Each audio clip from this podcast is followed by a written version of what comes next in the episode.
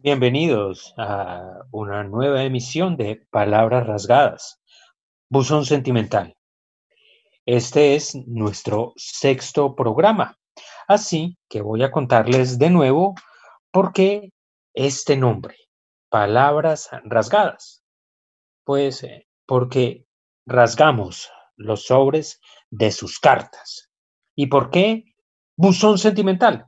Pues porque esas cartas son de amor o tienen algo que ver con el amor. ¿Sienten curiosidad por alguien a quien no conocen, pero que les mueve el piso cada vez que lo ven?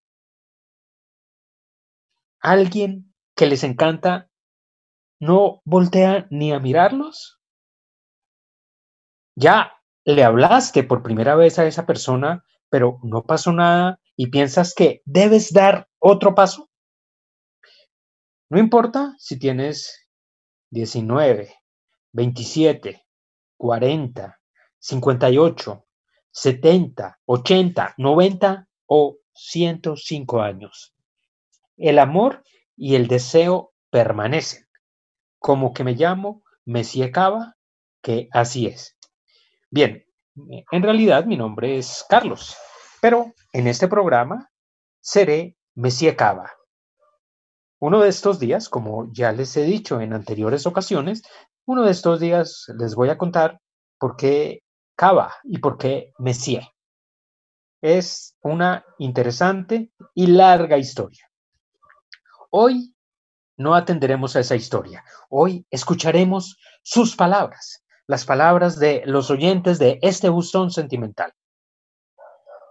Como siempre les digo, en palabras rasgadas, soy eh, su lector y su confidente. Es un honor ser las dos cosas. Me sintonizo y vibro con sus palabras, con las palabras que redactan en sus cartas. A veces también soy su consejero, pero solo a veces, siempre y cuando tenga algo que decirles. Si el tema me supera, si no sé nada de él, si escapa a mi conocimiento y mi experiencia, entonces leo, escucho y callo. Como ya lo he dicho tantas veces, consejero a veces, confidente y lector sensible siempre. ¿Cómo participar en palabras rasgadas? Pues escribiéndome y enviándome sus cartas al siguiente, al siguiente correo. Tomen nota, por favor rasgadaspalabras arroba gmail.com. Todo pegado. Rasgadaspalabras arroba gmail.com. Rasgadas con R mayúscula. Y todo, eh, perdón, rasgadas con una sola R. Y todo, todito en minúsculas. Rasgadaspalabras arroba gmail.com. ¿Qué deben decir esas cartas? Pues las historias que ustedes quieran relatar. Y si tienen alguna pregunta, pues la pregunta que quieran hacer. Si no quieren preguntar, no pregunten. Si simplemente quieren contarnos una historia, pues adelante, cuéntenla.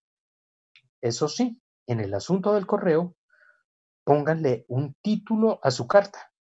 Por ejemplo, somos tan parecidos que ya no nos aguantamos. O a mí me gusta Shakira, a él los Rolling Stones o lo que prefieran. Y por favor, nada de firmar la carta con su nombre. Aquí no nos interesan sus nombres, nos interesa su condición, nos interesa su corazón. Firmen, por lo tanto, su carta con un seudónimo, un seudónimo que tenga relación con su historia de amor, tal como firmaban los oyentes que enviaban cartas a los buzones sentimentales de la radio del siglo XX. Palabras rasgadas es descendiente, de esos buzones sentimentales. Sin ellos no existiríamos nosotros. Y yo, Messi Cava, soy su presentador. Entonces, por favor, no se olviden, en el asunto un título y en la firma un seudónimo. Esta emisión de Palabras Rasgadas es posible gracias a Paula Rodríguez, estudiante de Comunicación y Mercadeo de la Universidad de ICESI, y a Santiago Quintero, estudiante de comunicación de la misma universidad. Ellos operan Radio Samán, para que nosotros, ustedes, queridos oyentes, y yo podamos conversar, podamos oírnos. Y dicho lo anterior, vámonos con la carta de hoy, cuyo nombre es... ¡Wow! Desvelada. Hmm. Y la firma... Y la firma gris. Ya me ha puesto de cierto ánimo sombrío esa firma. Rasguemos ya este sobre.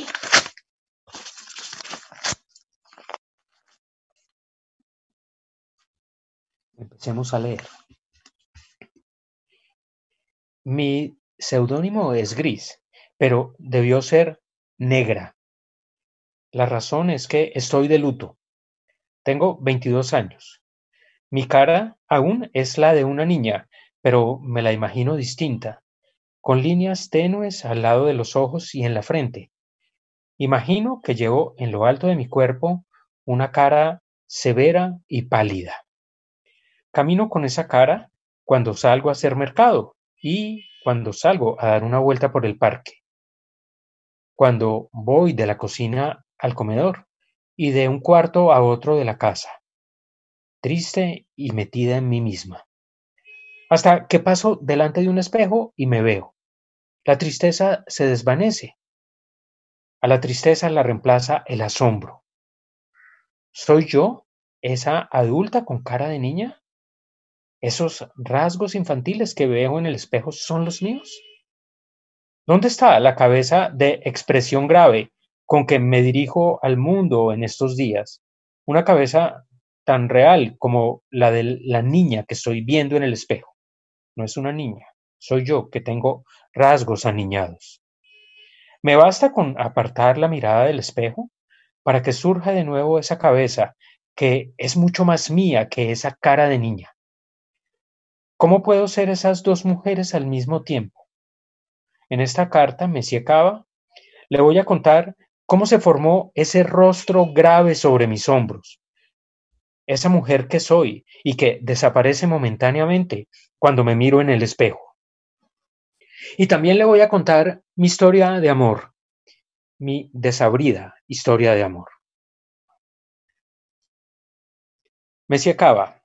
Pienso que a todos nos cubre una especie de velo que nos protege. Si no, no me explico cómo podemos hablar de cosas corrientes como que vamos a cocinar de almuerzo o si es mejor descolgar la ropa del tendedero porque va a llover. ¿Cómo podemos vivir tan tranquilos sin mirar al vacío o encerrarnos temblando en los cuartos o negarnos a salir a la calle? ¿Por qué no salimos a gritar? ¿O por qué no respiramos agitadamente todo el tiempo si la gente desaparece o es asesinada constantemente? Podríamos ser nosotros, mis padres, mis amigos, quienes desaparezcan quienes no lleguen a la casa la próxima vez. A mí, Mesía Cava, se me cayó ese velo y nada me protege de la violencia, de la crudeza del ambiente. El velo se deslizó de mi cara de niña y fue como si las décadas de violencia que ha vivido este país hubieran venido en tropel hacia mi cara y se me hubieran metido en el cuerpo. Yo no soy muy estudiosa, no he leído libros enteros de historia de Colombia. Pienso que esos libros andan por ahí, condensados en el aire, esperando a que alguien, a que a alguien se le caiga el velo para atravesar sus ojos y todos sus sentidos y ser no leídos, sino absorbidos. Eso es lo que siento que me pasa, Messi Cava. Tengo dentro de mí más de lo que me cabe, más de lo que puedo soportar. Ni siquiera sé nombrarlo, pero sé que tiene que ver con la violencia que hemos vivido y que seguimos viviendo. ¿Y por qué lo sé? Pues hace poco hice algo que antes ni se me hubiera ocurrido. Busqué en Internet una página sobre los desaparecidos en Colombia. Personas que un buen día no regresaron a sus casas y de las que nadie volvió a tener noticias encontré que hay por lo menos 80 mil personas desaparecidas en Colombia. Es una cifra enorme, aterradora. A esas personas no las han abducido los extraterrestres, sino actores de carne y hueso, actores de carne y hueso de este mundo. El Centro Nacional de Memoria Histórica dice que los responsables de las desapariciones han sido paramilitares, guerrilleros, grupos formados después de las desmovilizaciones y agentes del Estado. Como si fuera masoquista, me Cava, pero no, esa no es la palabra. Llamar masoquismo a mi búsqueda es degradar la desaparición como si fuera un problema personal, mío, un problema que sufro porque quiero, porque me dedico a buscar malas noticias. No, no fue por masoquismo, me Cava, que queriendo saber más sobre los desaparecidos, llegué a una página donde están sus rostros, miles de rostros, unos junto a los otros, una galería de fotografías pequeñas, como las que aparecen en nuestras cédulas y en nuestros carnets de la universidad. Repasé esas caras, una a una, esas caras en las que en otra época ni siquiera me habría fijado. Las observé pensando, ¿ella? Ella debe de tener una madre y un padre, como yo. O a lo mejor ya se murieron sin haberla encontrado, y hasta se habrán muerto por eso, se habrán muerto de la tristeza. Viendo la foto de un señor pensé, él podría ser mi papá. Y al ver a una mujer joven en esa galería de rostros pensé, ella podría ser mi hermana. Y viendo a otra mujer pensé, ella podría ser yo. Me angustié y lloré, me circaba, sola, en mi cuarto, frente al computador. Menos mal que nadie me oyó. Nadie se acercó para ver qué me pasaba. Si la cara de mi mamá o de mi papá o de mi hermana se hubieran asomado a la puerta en ese momento, me habrían hecho llorar más. En esas fotos de personas desconocidas estaba viendo las caras de mi familia. Puede que no fueran idénticos, que ni siquiera se les parecieran, pero eso era lo de menos.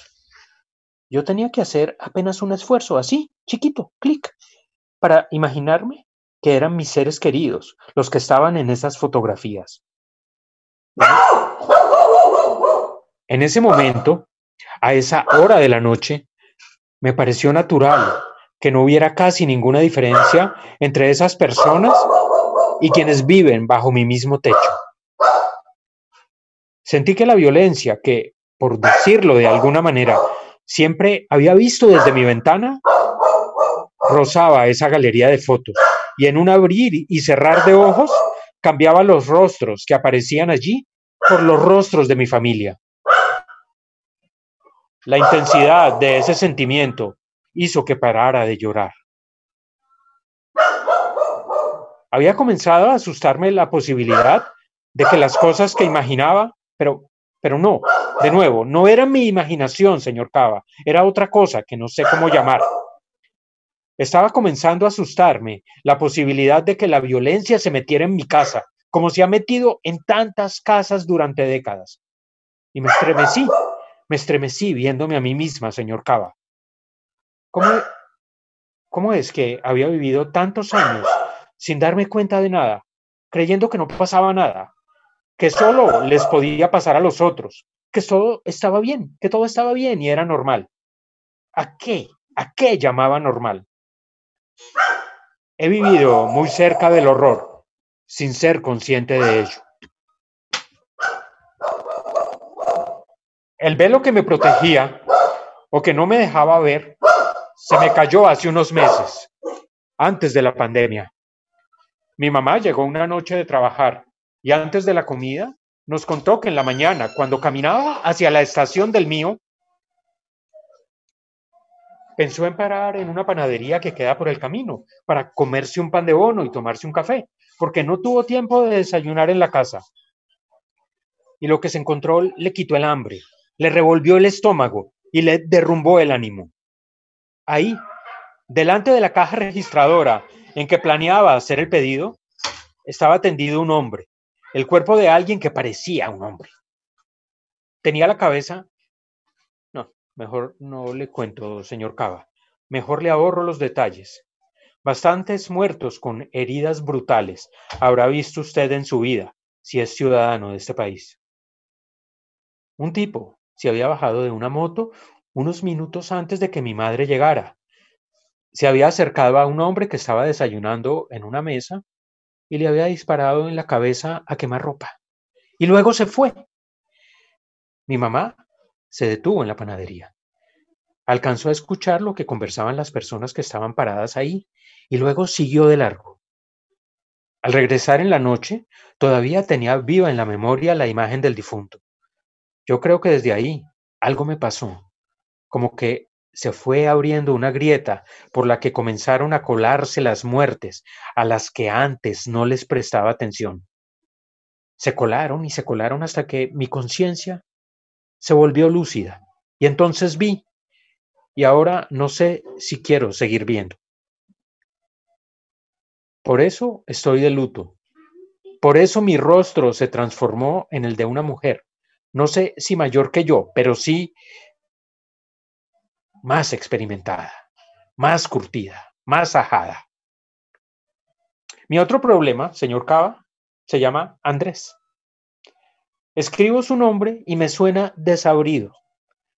Así como es él que no dice que sí ni que no, que no dice nada, que se queda ahí parado con los brazos descolgados y con la cara en blanco, que no estira su mano para tocarme, que no me mira con dulzura, que me invita a quedarme en su casa. Digo, me invitaba, porque con la cuarentena es más difícil, que me invitaba y no hacía absolutamente nada para acercárseme. Ningún avance, ninguna insinuación de una caricia, nada. Y eso que se la pasa diciendo que le encantan mis manos, no solo porque son largas y fuertes, sino porque son hábiles y saben destapar las bolsas de los alimentos de un jalón y saben girar las llaves en las cerraduras para que las puertas abran al primer intento, no como las suyas, que se ofuscan ante cualquier obstáculo, forcejean con las puertas y dejan caer las cosas. Una noche en que me quedé en su casa, me armó una cama de cojines en el suelo y él se armó otra cama de cojines en el rincón opuesto del mismo cuarto. Imagínese, señor Cava, ni siquiera tiene cama porque dice que los muebles son pesados y le roban espacio.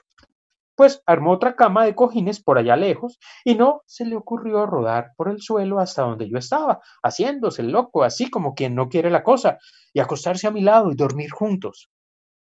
Primero pensé que estaba muerto del miedo y que no se atrevía a hacer nada porque temía que lo rechazara. Así que, más o menos, una hora después de que él apagó la luz y supuestamente dormíamos, me levanté y me le acerqué, sigilosa, como un gato, pensando, qué miedoso este Andrés, me deja a mí todo el trabajo, ya va a ver. Y susurré su nombre en la oscuridad, así, apenas un suspiro. Andrés. Qué decepción. O era verdad o se hacía. Estaba respirando profundamente, como cuando uno duerme y ya está soñando.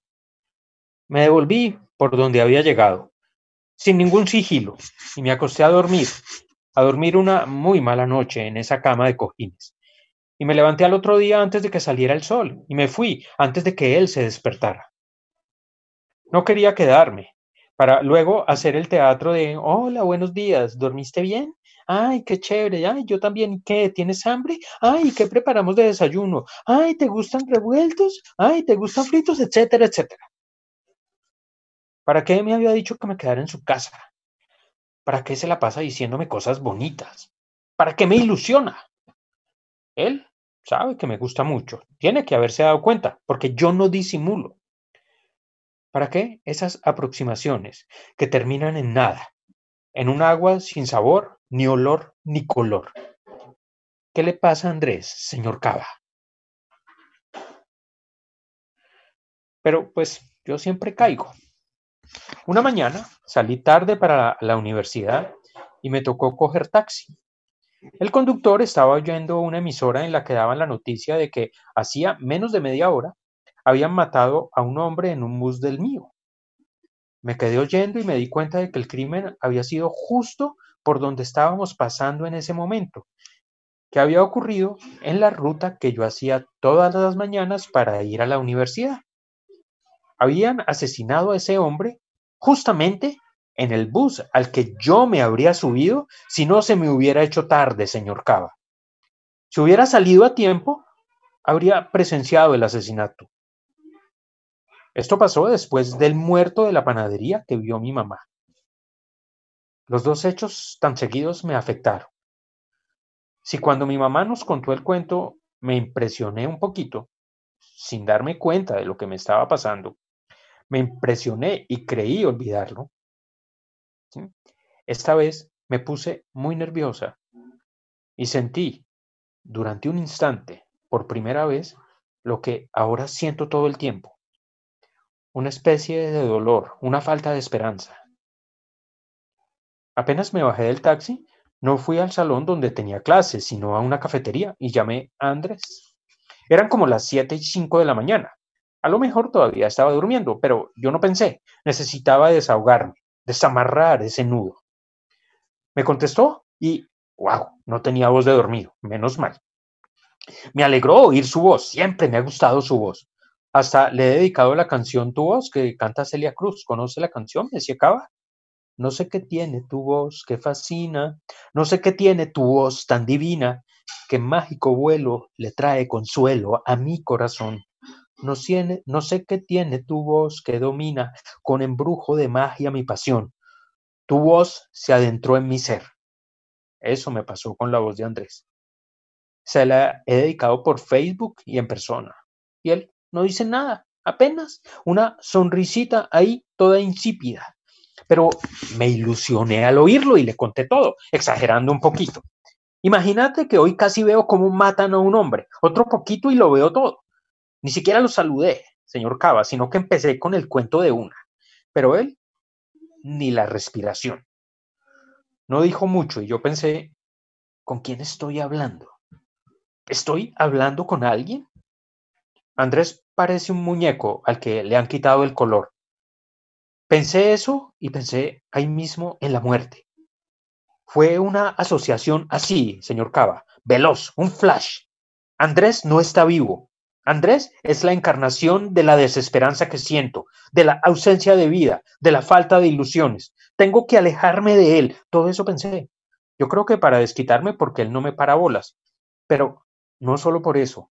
La actitud indiferente de Andrés se parecía a la desgana que yo estaba sintiendo. En todo caso, me asusté por mi cruce de ideas tan loco, por el ímpetu que sentía, por las asociaciones desbordadas que estaba haciendo mi mente, y colgué. Y pensé, tengo que dejar tranquilo a Andrés y yo tengo que calmar. ¿Cómo separo a Andrés de la violencia que nos rodea, de la sensación de vulnerabilidad que experimento constantemente? Mi historia con él, es decir, mi no historia con él, está mezclada con mi conciencia de la muerte que nos rodea. Su falta de entusiasmo me hace torcer la boca, me forma un gesto de desencanto que es coherente con el freno y el desánimo que me impone la violencia. Es que es un mirar hacia adelante y no ver nada claro. Ayer mataron a ocho jóvenes, casi de mi edad, en Samaniego, en Nariño, y hace una semana mataron a cinco jóvenes en mi ciudad. Viendo sus fotos en Facebook, volví a verme en ellos, vi a mis amigos en sus caras y vi a Andrés tendido entre los cuerpos.